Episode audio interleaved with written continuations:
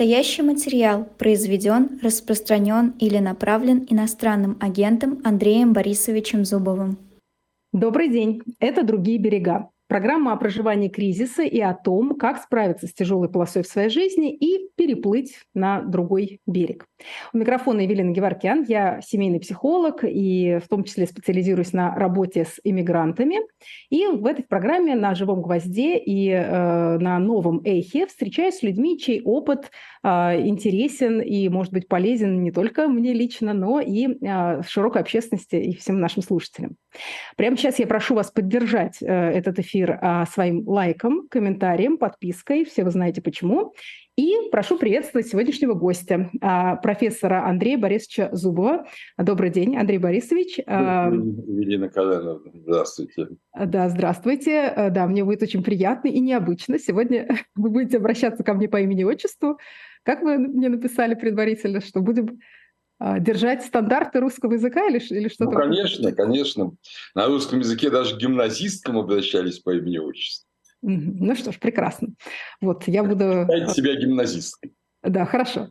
А, ну что ж, а, мне сейчас будет очень приятно, между прочим, перечислить все ваши регалии э, и идентичности в предвкушении нашего разговора. А, Андрей Борисович – доктор исторических наук, востоковед, религиовед, философ, политолог, церковный и политический деятель. Заместитель председателя партии а, «Народная свобода» Парнас с конца 2016 года, но вот здесь э, чуть позже оговорим, да, потому что партию официально уже не существует. А, ну вот вы нам расскажете, что, что происходит с вашей стороны, на вашем полюсе с этой историей. А, ну и что же, и также я скажу нашим слушателям и зрителям, что такие времена, что мы встречаемся не в московской студии «Эхо», а выходим онлайн из Чехии. Оба. Я в Праге, а Андрей Борисович находится в Брно. Ну что ж, можем начать?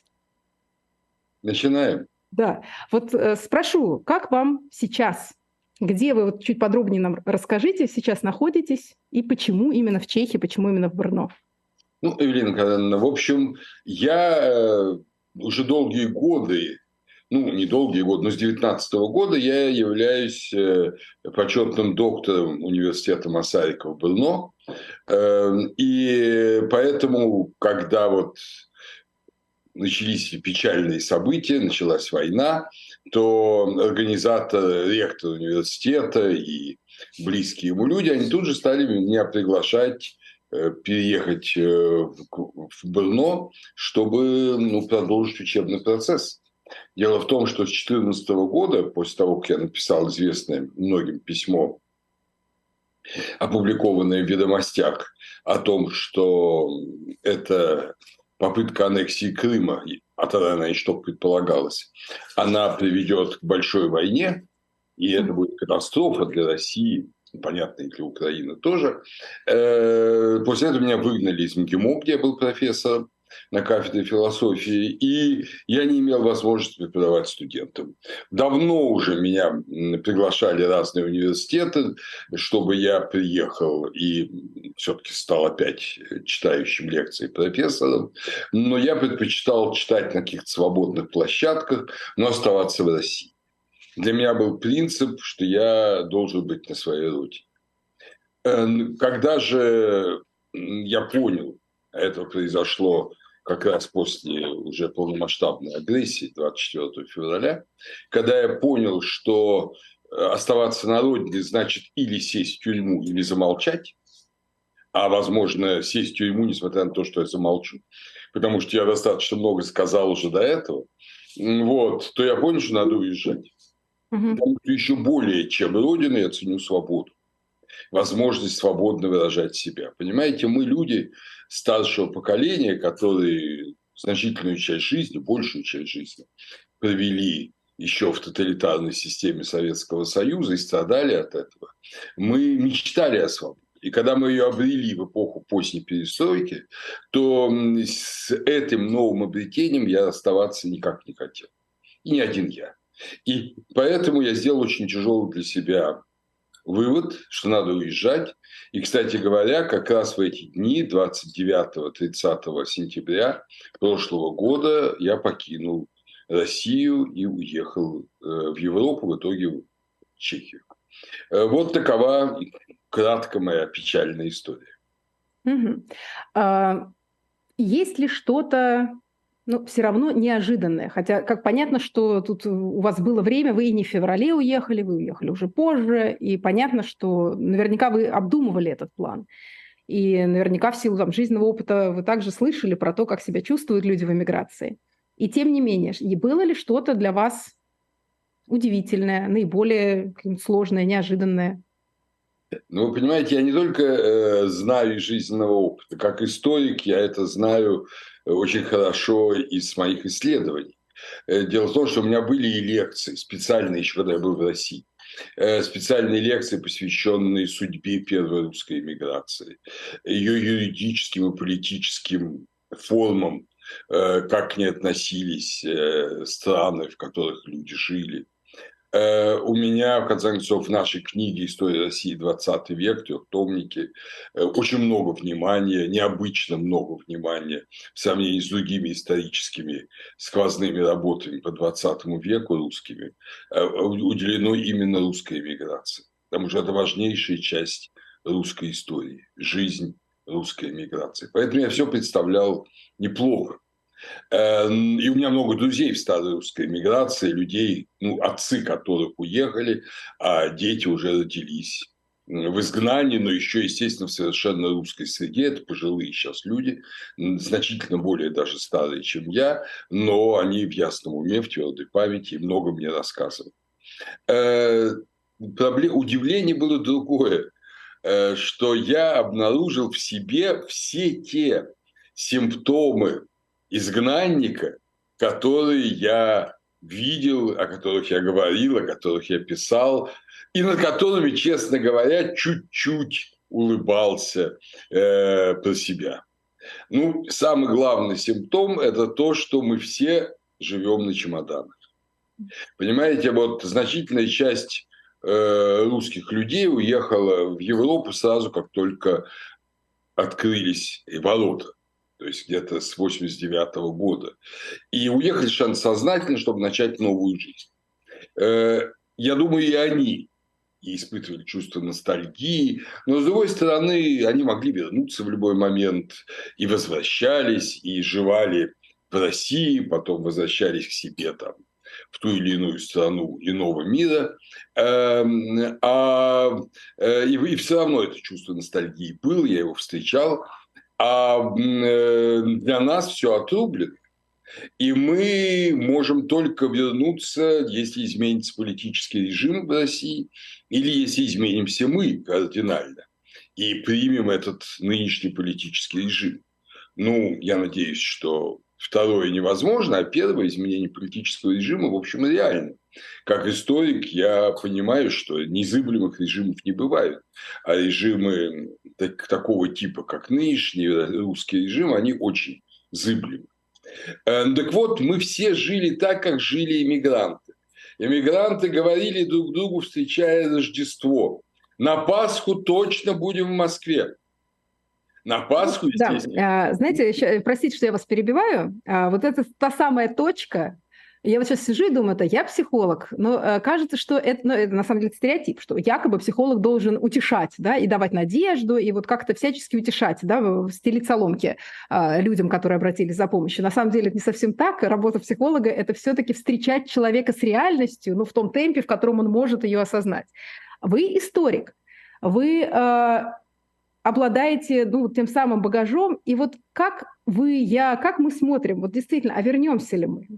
А правда ли случится это, ну как сказать, чудо, оно будет для нас чудо, да? А, как это будет? Есть ли у вас хоть э, сколько-то оптимизма на этот счет? Ну, Ирина, оптимизм есть, но вот был у моих предшественников. Вот, вот. Понимаете, э, такая вот организация, которая существовала долгие годы, даже одно время я в ней состояла мигрантская организация э, Народно-трудовой союз российских солидаристов. Такая организация, которая боролась с коммунистическим режимом, э, имела подпольную часть в Советском Союзе, но я позже в нее вступил, когда уже не надо было быть в подполье. Так вот, у, у солидаристов, ну тогда же не было мобильных телефонов и всего прочего, эм, э, как э, узнать друг друга, как встретиться – И, они говорят, и у них был такой э, шифр.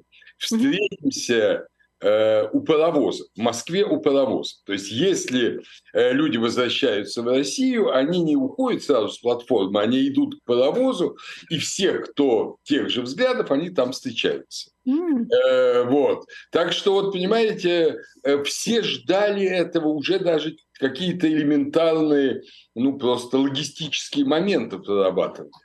Э, ну, как вы понимаете, ничего этого не произошло. Вернулись только те, кто решились измениться сами.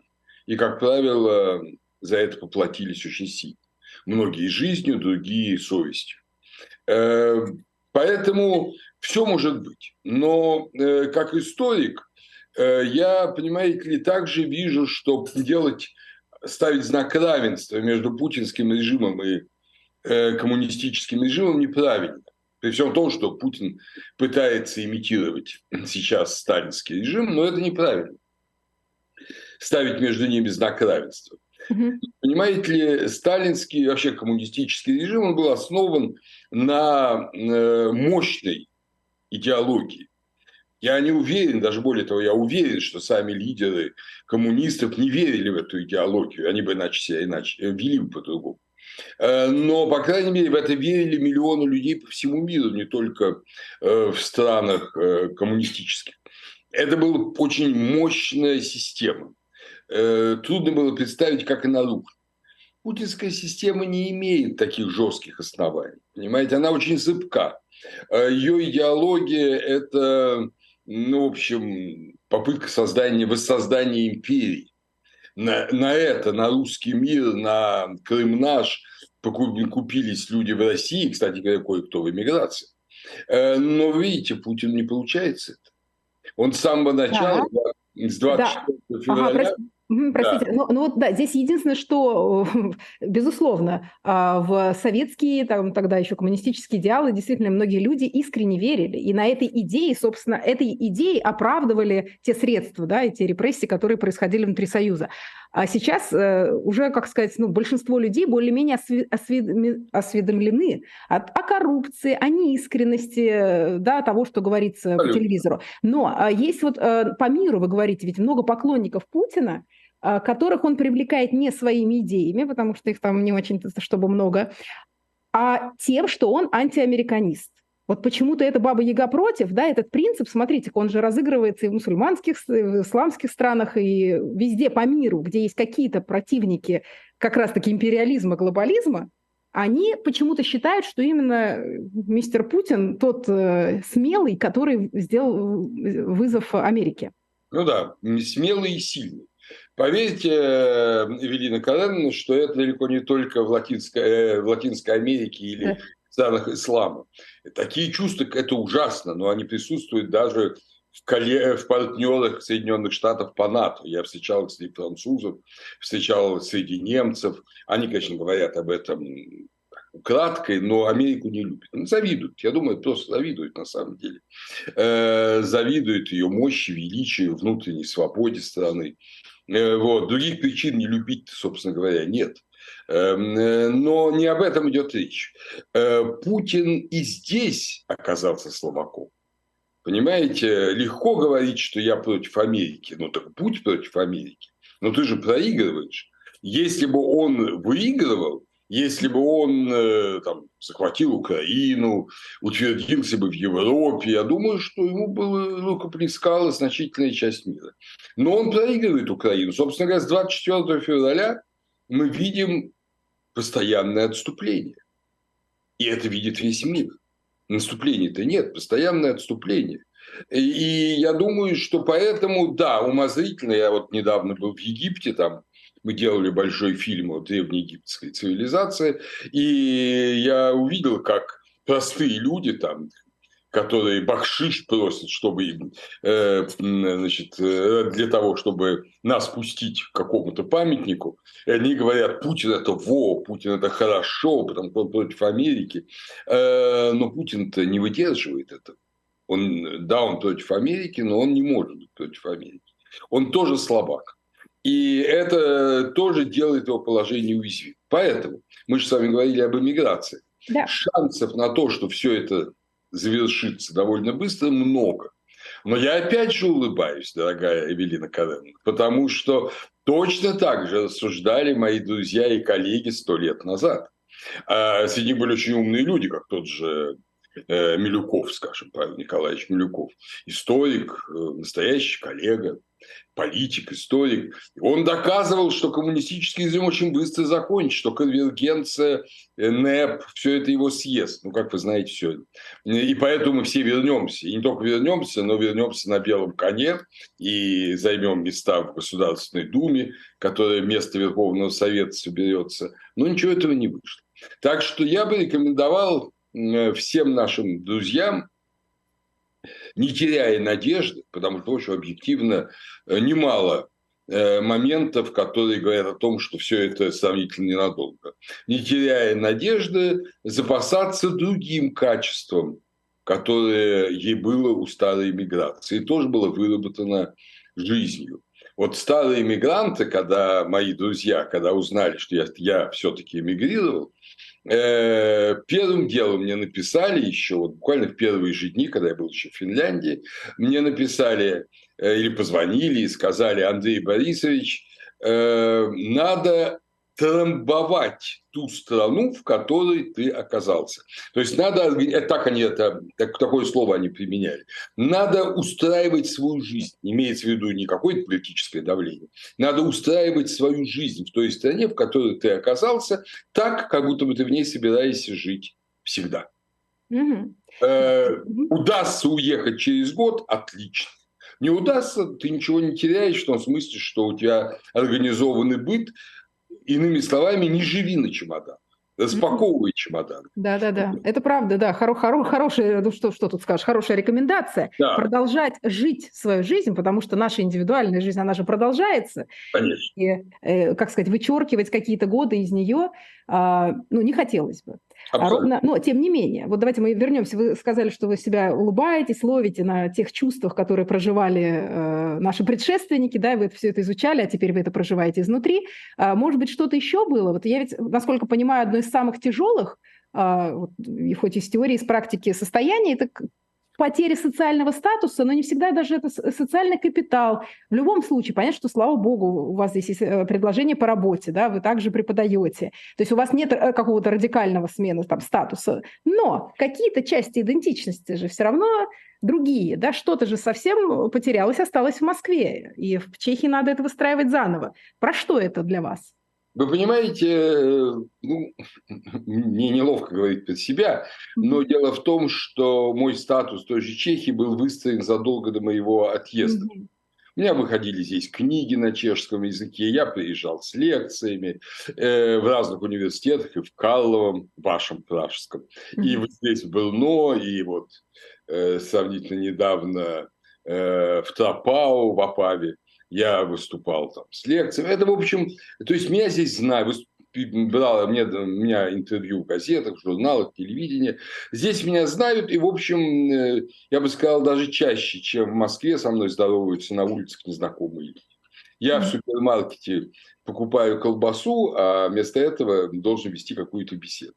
Вот, поэтому э, меня как-то, вот лично меня абсолютно не э, затронула проблема э, умаления статуса. Наоборот, я после 2014 года на самом деле страдал, скажу честно, пусть Путин радуется, страдал от того, что я не имею прямого доступа к студенческой аудитории. Понимаете, открытые площадки типа прямой речи, э, моего собственного там э, такого лектория «Апрель», они были хороши, но туда приходили взрослые в основном люди, а очень важно воспитывать молодежь. Очень важно работать вот с теми 17-20-летними ребятами, которым еще можно что-то вложить в голову, и они еще могут изменить свою жизнь. И вот это, от этого я был отстранен. А здесь я опять вернулся к своей привычной жизни, да, мне приходится читать лекции на английском языке, да, значительная часть, большая часть моих студентов это не э, русскоязычные люди, хотя среди них тоже есть и украинцы, и молдаване, и русские, а это э, чехи, естественно, и иностранцы со всего мира, э, но, э, но тем не менее очень приятно учить. Я понимаю, что у многих ситуация значительно более тяжелая. Но одна вещь, которая меня объединяет со всеми другими, это то, что, понимаете, эм, сейчас другая информационная совершенно эм, реальность, чем та, которая была в эпоху первой миграции. В эпоху первой миграции э, мы жили в свои русские мы, мы жили своими газетами, мы жили своими клубами, очень мало выходили из них, очень мало выходили из сферы русского языка. Ну, Набоков вот вышел, э, там, Бердяев вышел, но таких людей были единицы. В основном, как писала Тэфи, был Парижск на сцене. Понимаете, русская община жила с замкнутой жизнью, даже когда люди знали язык, а вообще более многие не знали. Э, но сейчас, благодаря Google переводчику, благодаря интернету, мы общаемся со всем миром. И совершенно неважно, где я нахожусь, реально в Брно или в Москве, э, я могу общаться и со всеми моими друзьями, коллегами, просто людьми, которые слушают меня в Москве, в России, да, там, скажем, забивают э, Facebook, но открыт телеграм-канал, ну, в общем, возможностей довольно много. YouTube тот же, в котором да, мы с вами да. работаем. Э, вот. Поэтому я продолжаю читать такие же лекции. И мои слушатели на русском языке, и мои слушатели такие же э, люди русскоязычного мира повсюду, и в Армении, в Грузии, в Азербайджане, в Украине, и в Средней Азии, э, вот, и в России. И в этом смысле я не чувствую большого изменения. Я делаю то, что делал раньше. Да, стало немножко сложнее. Конечно, я э, не могу... Там я, в принципе, мне невозможно сделать русский лекторий здесь, я не хочу это делать. Но мне его и в России запретили. Понимаете, я уже, уже последнее время не мог публично выступать в России практически. Вот, поэтому вот проблема изолированности, она сейчас э, намного менее актуальна, чем была для межвоенной миграции.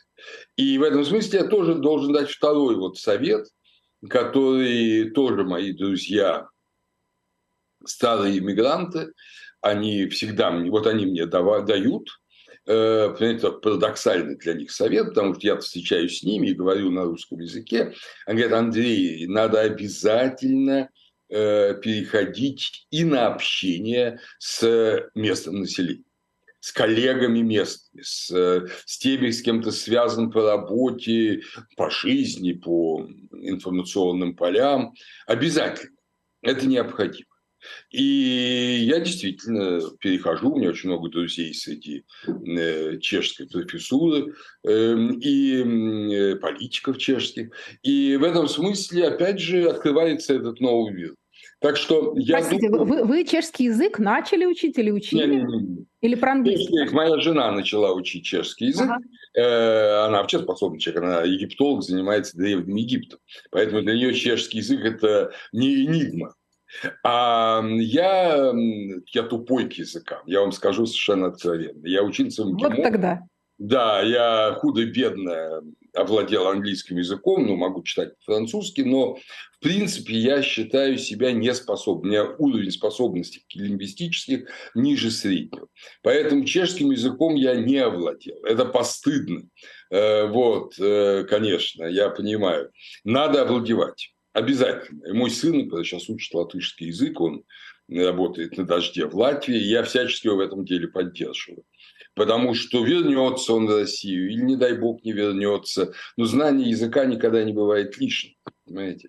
Э, вот. Там, да, есть не, некоторый подводный камень, люди себя часто корят, подгоняют учить язык, э, но в самое первое время на это может не быть ресурса, в том числе вот вплоть до того, что страдает память, начинают выпадать слова э, на высоком стрессе. Поэтому тут, знаете, как э, я очень много слышу жалоб, да, что люди понимают, что надо начинать учить язык страны, ну рано или поздно, я думаю, как человек приходит в себя и начинает его изучать, а, но вот э, иногда бывает так, что это правда тяжело, и срабатывает такой феномен, что даже человек, способный к языкам, а, оказываясь на очень большом уровне стресса, почему-то в него не лезет этот язык страны. Вот есть такой феномен. Это уже который... действительно ваша профессиональная проблема.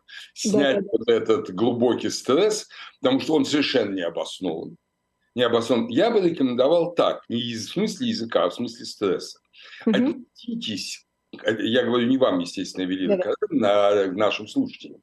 Отнеситесь э, к вашему вынужденному отъезду как э, к некому шансу узнать новое, расширить свой круг бытия, который бы вы никогда бы не смогли расширить, живя в такой большой стране, как Россия, где, в общем, который поглощает большую часть вашей энергии, очень слышит вас от Владивостока до Кенигсберга и даже дальше. Э, вот. Отнеситесь просто как к новому жизненному шансу, который в любом случае будет полезен. Вернетесь вы, не вернетесь, не переживайте из того, что вы здесь оказались. Да, конечно, досадно, вот мне тоже досадно, что я оставил свой дом, свою библиотеку, э, своих друзей, там, близких, даже часть своих детей. Э, мне это очень досадно. Э, но какие-то варианты возможны, что-то, все-таки мир сейчас не абсолютно замкнут. Вот мы недавно с моими с нашими русскими детьми, которые остались в России, встречались в Греции на отдыхе. И вот, то есть все возможно. В принципе, все возможно. Книжки мне какие-то важные так или иначе пересылают прямо из моего кабинета сюда, в мой кабинет в Брно. Вот, все это возможно. Главное, отнеситесь к этой жизненной ситуации новой, как к удивительному новому шансу.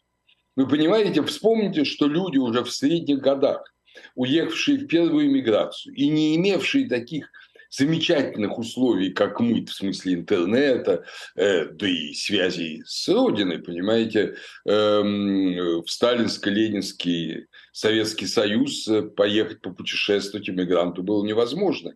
И из этого Советского Союза, естественно, э, не, не выпускали Э, там ваше поколение, Эвелина Каренна не знает, но мы же заполняли в анкетах специальную графу, есть ли родственники за границей. И вот если у тебя уж есть родственники за границей, то уж точно тебя ни в какую за границу никогда не выпустят. Теперь это все пока, слава богу, возможно. И мы живем в намного более таком открытом мире. Но и тем не менее, даже в тех условиях, талантливые люди обретали новые импульсы скажем, тот же Рахманинов написал свои, может быть, После у него был шок, у него был шок в течение 10 лет, не, скрою. Но потом он написал несколько своих замечательных произведений э, уже в конце 30-х, начале 40-х годов. Э, тот же Иван Алексеевич Бунин, на мой взгляд, свои лучшие произведения «Жизнь Осеннего», «Темные аллеи» пишет за границей. Да, это рефлексия русской жизни, в них мало иммиграции, но она есть. Но, тем не менее, это же прекраснейший русский язык, как бы отстоявшийся, очистившийся э, в иммиграции. Каждый из нас, мне кажется, любя свою страну, Россию, он э, и в эмиграции должен продолжать созидать для России и для всего мира, как это делали Рахманинов и Бунин. Угу. Так что есть прекрасный шанс. Андрей Борисович, а вот что вы э, возразили бы а, тем, а, как сказать, патриотам, да, там, турбопатриотам и прочим Z-патриотам, которые а, в некотором смысле сейчас приватизировали слово патриотизм, выдавая патриотизм за то, что ты остаешься дома, защищаешь свой дом, ну и кругом враги, конечно же. А как это для вас сочетается? Как вы сегодня определяете патриотизм, любовь к родине и там, любовь к другим странам, космополитизм и жизнь в эмиграции? Ну, вы знаете, мне кажется совершенно ясно, что вот те люди, которых уже имена мы немножко произносили, э, известные всем, такие как там тот же Бердяев, Унин, Рахманинов, они всегда любили очень Россию. Рахманинов, например, вот я недавно был э, в том местечке, где его вилла на Люцернском озере, э, он даже окружал себя, он даже свой парк на этой вилле на Люцернском озере сделал как русскую усадьбу. Э, понимаете, вот с рощами, аллеями. То есть, э, ну, деньги были. Э, то есть, очень, он и прислугу всю нанимал русскую. Понимаете, желание, любовь к России была колоссальна. Но он прекрасно понимал, что в России его в лучшем случае ждет участь Шостаковича, произведение которого писали сумбур вместо музыки. А вот здесь в Америке, в Швейцарии, в Европе, он творит русскую культуру, которая всегда будет которая бесценна для всего мира. Слава богу, музыка не нуждается в лингвистическом Google переводе. Э, вот. Но, естественно, для России. Э, тот же Бунин писал свои произведения на русском языке, эм, в отличие от Набокова, скажем, не потому, что он не знал французского или английского, знал прекрасно, а, а потому, что он писал для русской культуры, для русской аудитории. Он знал, что это будет нужно и в России, и даже подсоветской России. Иммигранты, кстати, так называли, не советская, а подсоветская Россия. Угу. Подсоветская Россия. По этой аналогии тогда что у нас сейчас? Под, э, под... Ну, ну, у нас под, под путинская Россия, конечно. Угу. Это точно. Потому что многие люди внутри России не принимают Путина, ненавидят Путина, молчат, боятся, кто-то не боится. Вот. Но, безусловно, они не путинцы, они подпутинцы. Они угу. находятся под ним. Вот. В этом смысле, и поэтому этот термин употреблялся как подсоветская Россия. Э, вот. Э, но э, они все творили для русской культуры. Помните, Георгий Иванов написал в одном из своих последних стихотворений, что его мечта вернуться в Россию стихами. Когда он понял, что физически он уже старый человек, скорее всего, в Россию не вернется, вот, он вернется в Россию стихами. И он вернулся. И мы все наслаждаемся его стихами. Э, вот, поэтому э, всем, я так же, я мыслю совершенно так же. Я делаю эти лекции на русском языке по истории религии, по истории России, кстати говоря. Пишу книжки э, постоянно. Сейчас вот начинаю их издавать уже вне России, по той простой причине, что в России от меня требует дисклеймер иностранный агент, а я, понимаете, не буду надевать желтую звезду. Вот. Никогда. Как бы это мне дорого не стоило. В прямом смысле этого слова, потому что штрафуют. Гады. Эм, э, я так себя не унижу, как они хотят, чтобы я себя унизил. Но, тем не менее, я все это делаю для России. Я пишу и на английском языке. И я надеюсь, что у меня скоро выйдет книга на английском языке. Это для западного читателя. Это для того, чтобы они поняли тоже Россию. А что, простите, если можно сказать, да, о чем вы пишете для западного читателя? Это мои лекции, мои лекции, которые я здесь читал в первом семестре. Я пока не хочу, знаете, выйдет книга, будем говорить. Вот, но в любом случае я пишу на этот э, и на английском, но э, на русском я пишу, конечно, для русской аудитории. И сегодняшней, и завтрашней. И аудитории там, где легко читают по-русски.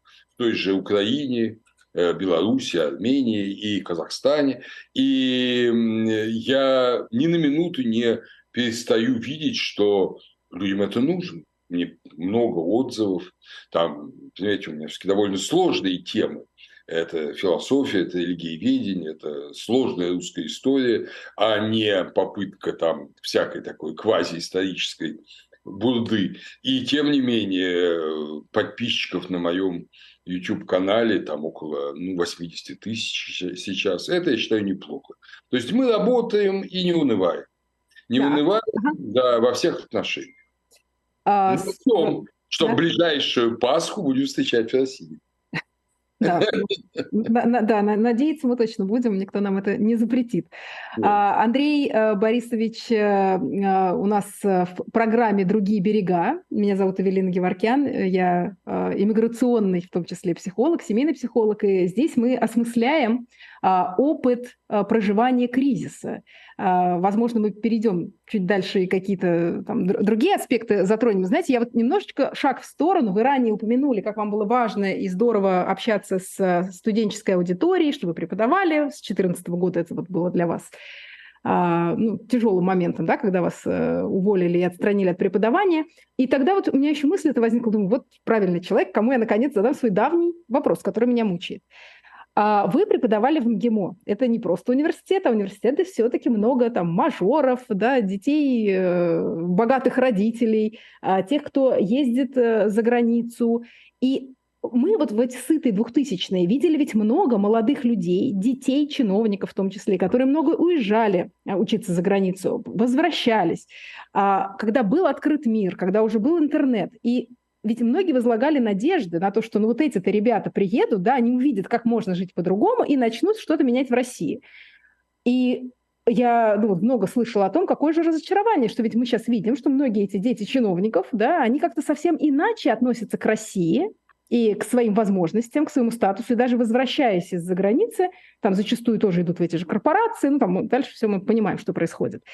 А, что вы можете сказать о своих впечатлениях вот от, от той э, аудитории, да, от студенчестве?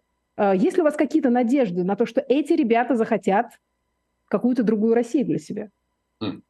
Значит, э, что я могу сказать? У меня двойной опыт МГИМО. С одной стороны, мой основной курс «История религиозных идей», большой курс, он был свободный. То есть любые Э, молодые люди, студенты, аспиранты могли приходить его слушать. Те, кто хотели, я у них готов был принять экзамен, тогда им э, в их э, зачетную книгу, книжку вписывали этот экзамен. А кто не хотел, они ничего не теряли, но просто этой записи нет. Поэтому люди приходили свободно, и их приходило немало. Ну, как? Понимаете, у нас в университете училось, э, я уж боюсь сейчас ошибиться, но где-то, по-моему, 4,5 тысячи студентов. Mm-hmm. Вот. Приходило, естественно, на лекцию около 100 человек. Но это был тяжелый момент. Мне дали пятую, последнюю пару вечернюю эм, в пятницу. Вы сами понимаете, что для мажоров это совсем мучительно. Вот. И тем не менее аудитория была полна. И среди них были ребята и богатые и бедные. Очень много было ребят из регионов, которые по разным грантам, по разным конкурсам прошли в МГИМО. Э, вот. Многие из них эмигрируют. Очень многие. Уехали за границу сейчас, после 24 февраля, а некоторые даже и раньше. Э, но и со многими из них я встречаюсь, общаюсь тесно. Они приезжают ко мне, мы встречаемся где-то в третьих странах. Э, вот. Э, эти люди готовы и мечтают вернуться в Россию и свой талант, свои способности, которые они здесь здесь, на Западе, тем более сейчас укрепили новым образованием, вот, принести обратно. Это те же, многие из них те же дети мажоров, если угодно. Вот. Э, но есть, конечно, и другие. Но они не ходили на мои вот эти лекции. А втор... почему я сказал, что у меня есть два опыта? А второй опыт – это обязательные лекции. Дело в том, что по ряду причин меня попросили еще вести семинар, обычный семинар э, на первом курсе э, КОСМО, дипломатического факультета по истории и философии. И там были, естественно, все. И те, кто хотели, и те, кто не хотели. И вот среди них были ребята, которые, конечно, делали все возможное, чтобы э, не учиться. Ну, понятно, что они и сошли с корабля. Э, вот. Но другие стремились учиться, изменились, стали совершенно иными. И опять же, мы с ними друзья, где бы они ни находились. Кое-кто остается в России, но в таком, я бы сказал, внутренней эмиграции. Э, вот. Э, Мое как раз 70-летие я еще успел отпраздновать в России. У меня было особое празднование среди моих студентов. И я увидел, сколь многие люди стали мыслить иначе. Стали, почему меня не пускали так студенты? Потому что немножко меняю их сознание. Вот. Я уверен, я хочу опять же сказать не вам, или на нашим слушателям и зрителям, что в России есть настоящая контрэлита которая легко поведет страну после Путина уже опять на реинтеграцию с Европой, на э, сказать, э, возвращение к общечеловеческим гражданским и гуманитарным ценностям. Она есть, я многих людей этих знаю. Это именно молодежь. Мы, старики, там, ну, когда надо, что-то ответим на их вопросы. Но, в общем, они есть. Э, это, кстати, коренное отличие от э, того, что было в Советском Союзе при Горбачеве, когда вот э, начал открываться Советский Союз мира, потом распался. Вот тогда контрэлиты у нас нет. Вот это ужасная реальность. Понимаете, у нас все были, да, у нас были какие диссиденты, но они тоже жили под этим железным занавесом, под этим колпаком, и мало что понимали в мире. Вот помните, как Александр Александрович Солженицын уехал, когда в, в Германию, потом в Америку, он совершенно не узнал того мира, он думал совершенно другой мир, и поэтому, я бы сказал, наговорил много лишнего там даже. Угу. Вот, э, это от удивления. Я его знаю, я его с ним последние годы общался. Я знаю, что он сам жалел, что он так себя повел, но он прямо говорит, что я очень был удивлен, что мир совсем не такой, какой я себе представлял. Вот там, э, значит, в Вермонте. Э, вот. Тогда такая ситуация была в странах вот коммунистической Европы, в той же Чехии, Чехословакии, Польше. У нее была контрэлита. Вот тот же Гавел был представителем контрэлиты. Вот опять же, да, кому-то удалось. Кто-то объясняет это просто размерами и географией. Нет, а вы мяг, мяг, мягкостью. Дело в том, что самый страшный период ни с чем не сравнимый. Это, опять же, мы все должны ясно знать. Я это говорю с полным основанием, как историк России. Самый страшный период в уничтожении и перемалывании э, ну, общества и человека э, в Советском Союзе был между э, 18 и 1941 год. Вот именно тогда коллективизация, голодомор, красный, потом большой террор, полное уничтожение церкви, тотальное. Вот все, э, и вообще религии. Все это просто уничтожило русскую культурную элиту или изгнало в лучшем случае за границу. И абсолютно оболванило общество. И то в нем поднимались живые ростки. А Восточная Европа, которая была вся включена после этого, даже балтийские страны фактически, а, она сохранила это. И поэтому, кстати, балтийским странам и даже Молдавии, тоже 40 год, да, присоединение, было сейчас легче при всем при том интегрироваться в Запад. Они более, они и пережили этого самого страшного. Понимаете? А нам, Украине, кроме западной ее части, Беларуси, опять же, кроме западной ее части России, очень тяжело. Вот. А, простите, а вот, вот вы, да, э, простите, что я вас перебиваю, я прям в этой точке очень хочу услышать, а, а как вы для себя отвечаете, а в чем эта ценность? Вы, вы, вы говорите, там, присоединиться к Западу, к этим демократическим ценностям, вот вас как русского человека. Больше того, да, то есть вы же и политик, и вы человек религиозный, да, много что сделавший э, и для там, э, религиозной жизни в стране, да, то есть вас нельзя упрекнуть в том, что вы тут иностранный агент, это, да, то есть мы только в Я, кавычках объявлен таковым. Ну да, ну окей, это, это что называется, шайкой-лейкой, да, объявлен иностранным агентом, окей. А, так вот, как, а, в чем эта ценность-то? Почему так важно развернуться на Запад? Или а, не потеряем ли мы себя, наш особый русский путь? А, я так понимаю, что на этом же всегда играет, да, пропаганда и а, все нехорошие люди. Это хороший вопрос, э, Эвелина Каренина. Дело в том, что, понимаете, э,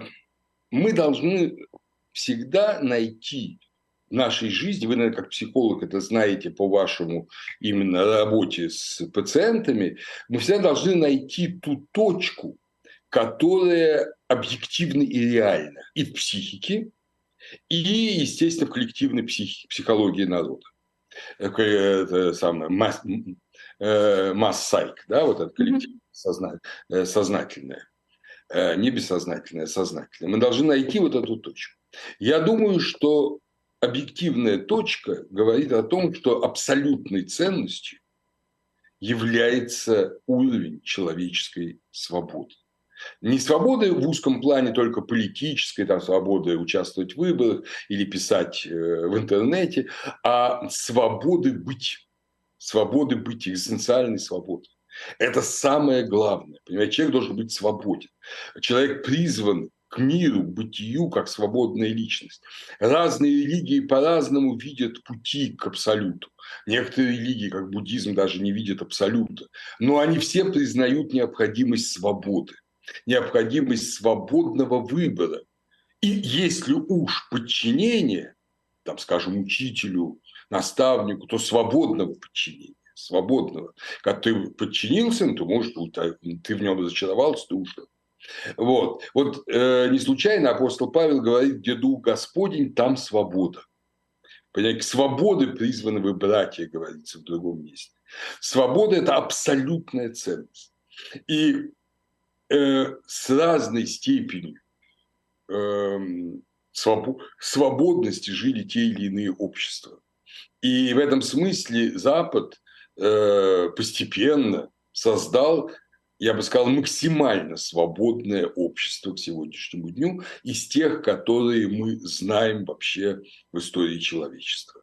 Еще, предположим, 50 лет назад, э, ну, скажем, за гомосексуализм в Германии давали 4 года тюрьмы до 1974 года.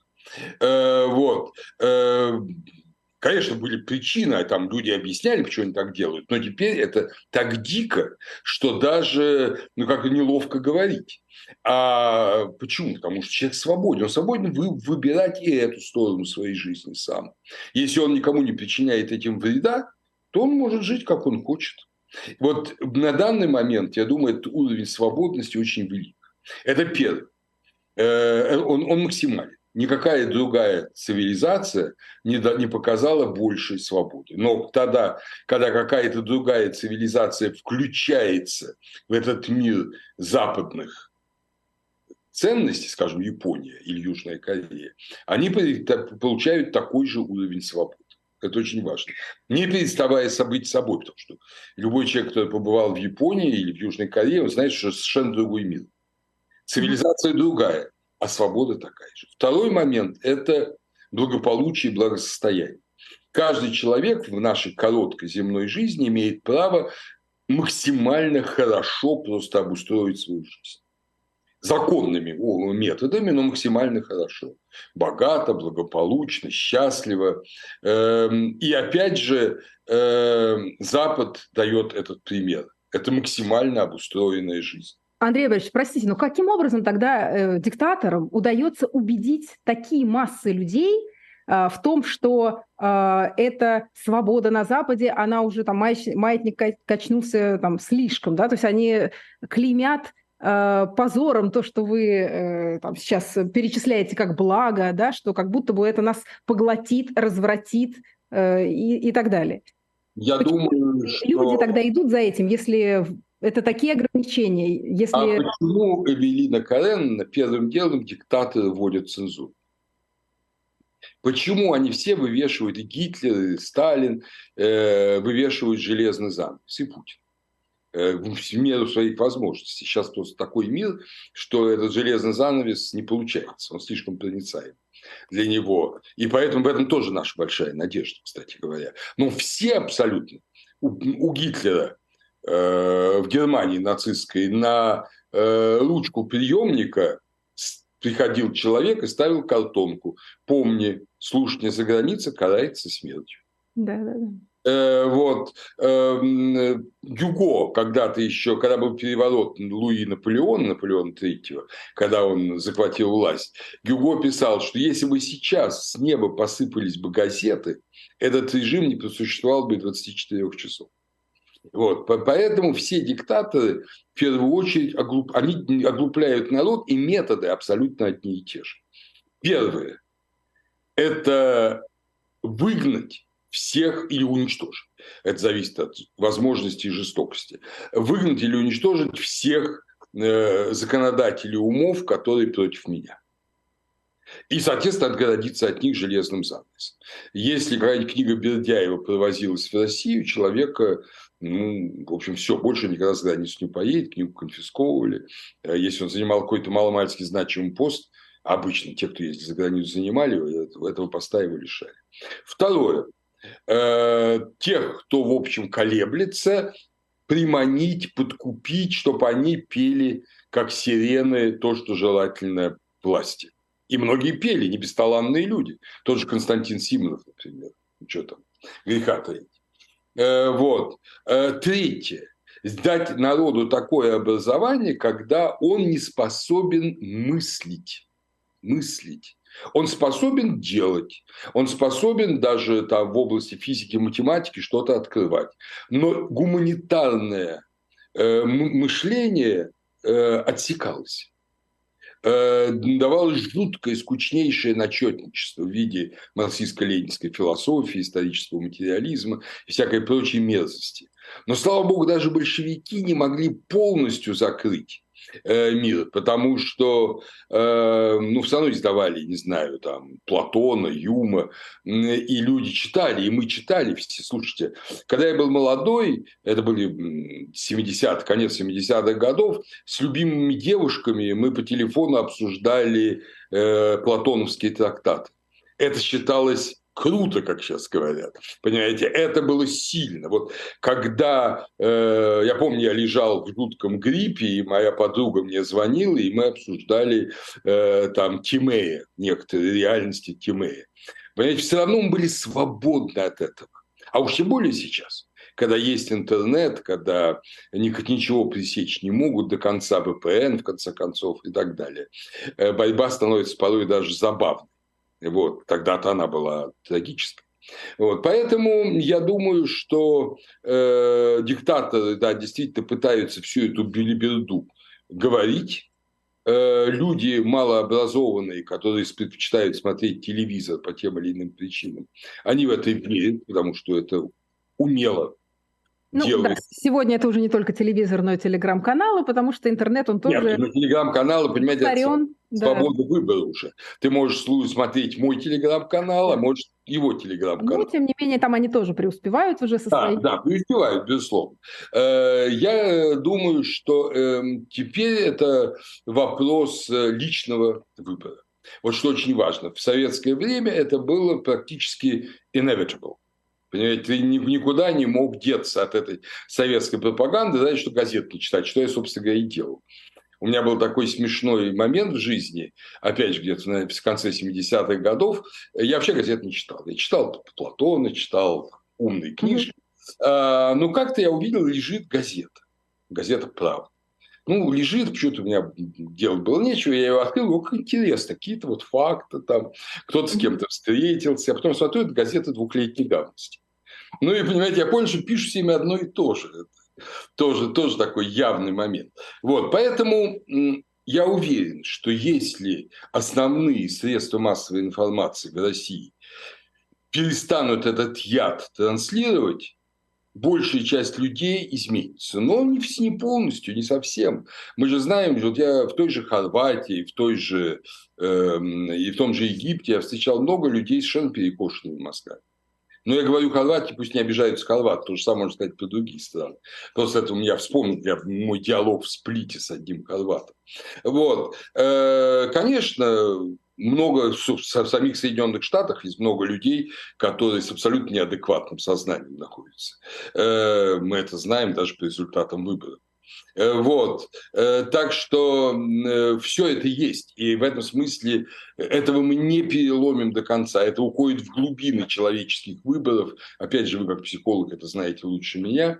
Вот. Но тем не менее, я думаю, мы ясно дадим ага. легко объяснить, что русская цивилизация ну, до какой-то степени есть, как есть, скажем, итальянская, в отличие от шведской, э, вот, э, или японской уж тем более. Но они совершенно не противоречат ни свободе, ни процветанию, э, ни перпендикулярны им, а это один из вариантов, от которого злобная власть сама и богатая, и свободная Путин свободно принимает решение нападать, нападать на Украину и строить Геленджикский дворец. Вот. Она себя не лишая ничего, всего этого хочет лишить нас. Но мы должны постараться, чтобы она, они нас этого не лишили. Угу. Андрей Борисович Зубов сейчас э, на волнах а, теперь уже мобильного предложения, а не радио «Эхо», а, в Ютубе на «Живом гвозде». А, и мы продолжаем разговор про другие берега.